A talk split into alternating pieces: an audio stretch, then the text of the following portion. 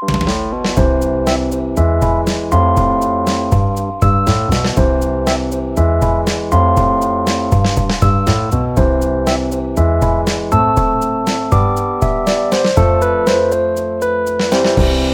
und herzlich willkommen zu einer neuen Folge von Schweizer on Air. Mit im Studio sind heute Paulina. Nora. Zeynep. Leon. Lea. Und Max.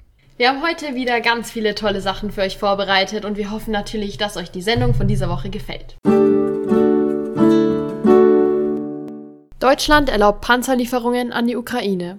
Vor ein paar Wochen hat die Bundesregierung entschieden, dass Deutschland Panzerlieferungen an die Ukraine erlaubt.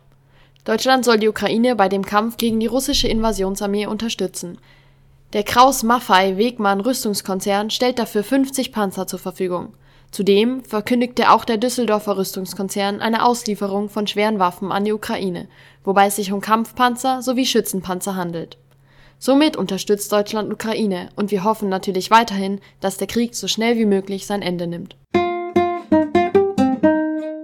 Das Tennisrasenturnier in Wimbledon steht nun vor der Tür. Und diesmal darf der sechsmalige Sieger Novak Djokovic wieder mitmachen, obwohl er ungeimpft ist. Denn Wimbledon hat beschlossen, dieses Jahr zu einem normalen Turnier zurückzukehren. So wollen sie sich in 2022 nicht durch Impfpflicht einschränken.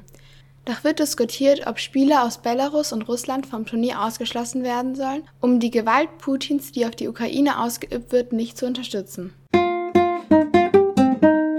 ASG News. Spenden für die Erlanger Tafel. Normalerweise ist die Spendenaktion für die Erlanger Tafel bei uns an Nikolaus. Dieses Jahr allerdings haben wir noch einmal an die Erlanger Tafel gespendet, und zwar für die Ukraine. Nach den Osterferien hat ein Team aus Schülerinnen und Schülern geholfen, die ca. 20 Kartons mit Lebensmittel- und Hygieneartikeln in das Auto der Erlanger Tafel zu laden.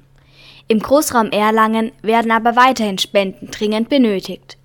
Wir sind natürlich froh, dass wir dazu beitragen konnten. Am Wandertag waren wir unterwegs, um neue Orte kennenzulernen. Die Klasse 7e ist zum Beispiel nach Nürnberg gefahren und hat sich das Zukunftsmuseum und die mittelalterliche Stadt angesehen. Das war auch eine sehr gute Gelegenheit, mit Hilfe von alten Inschriften an Brücken die Lateinkenntnisse aufzubessern. Der Ausflug klingt auf jeden Fall nach einem spannenden Tag mit einer Zeitspanne vom Mittelalter bis in die Zukunft. Auch die Mottowoche der Lehrer ging in eine neue Runde. Diesmal waren alle Lehrer in der Schule gestreift gekleidet.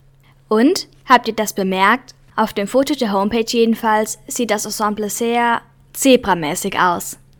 Und natürlich unsere Abiturienten. Sie absolvierten ihre letzte schriftliche Prüfung.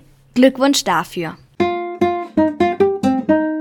Zu Beginn der Corona-Pandemie in Erlangen war damals Norditalien stark betroffen und viele Krankenhäuser konnten die Patienten nicht mehr ausreichend versorgen. Dank guter deutsch-italienischer Beziehungen konnten insgesamt zehn Covid-19-Patienten durch die organisatorischen Bemühungen Jürgen Schüttlers in bayerische Krankenhäuser transportiert werden. Am 18. März diesen Jahres bekam deshalb der Erlanger Professor den Ordine della Stella d'Italia vom italienischen Generalkonsul Enrico überreicht. K-Pop-Fans aufgepasst. Eure Lieblingsmusikrichtung startet nun wieder richtig durch. Die Gruppe Red Velvet feiert ihr Comeback. Queendom 2 beginnt und BTS soll mit dem Rapper Snoop Dogg zusammenarbeiten, so Snoop Dogg selbst. Man kann sich also gefasst machen.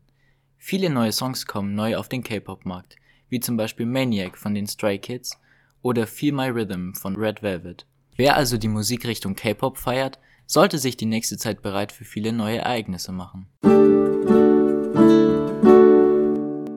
Ich hoffe, ihr hattet viel Spaß und ich wünsche euch noch eine schöne neue oder restliche Woche, wann auch immer ihr diesen Podcast anhört. Tschüss, viel Spaß.